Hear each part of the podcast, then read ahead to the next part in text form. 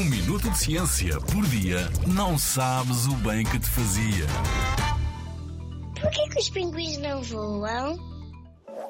Lá andam eles pelo gelo da Antártida em grandes colónias. Pata ante pata. Patuscos como só os pinguins sabem ser. Apesar de terem asas como as outras aves, os pinguins não conseguem voar.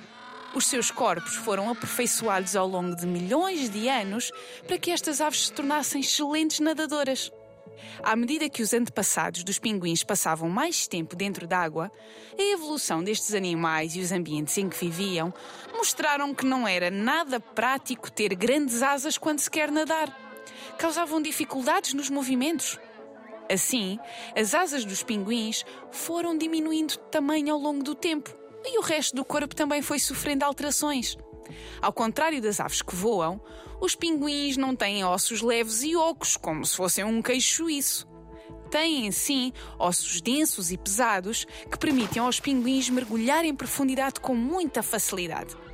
Quando saltam do gelo para a água, parecem torpedos e as suas pequenas asas servem de poderosas barbatanas que os ajudam a deslocar-se muito rápido debaixo de água. Juntam as duas patas e escondem-nas com a cauda. Se querem virar à direita, a pata direita desce e o pinguim roda a cabeça ligeiramente para a direita. Se querem virar para a esquerda, fazem precisamente o mesmo, mas para o lado esquerdo.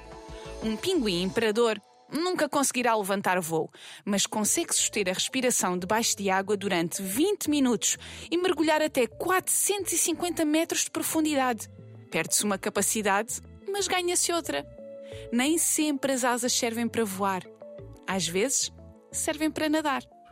Na Rádio ZigZag, há ciência viva, porque a ciência é para todos.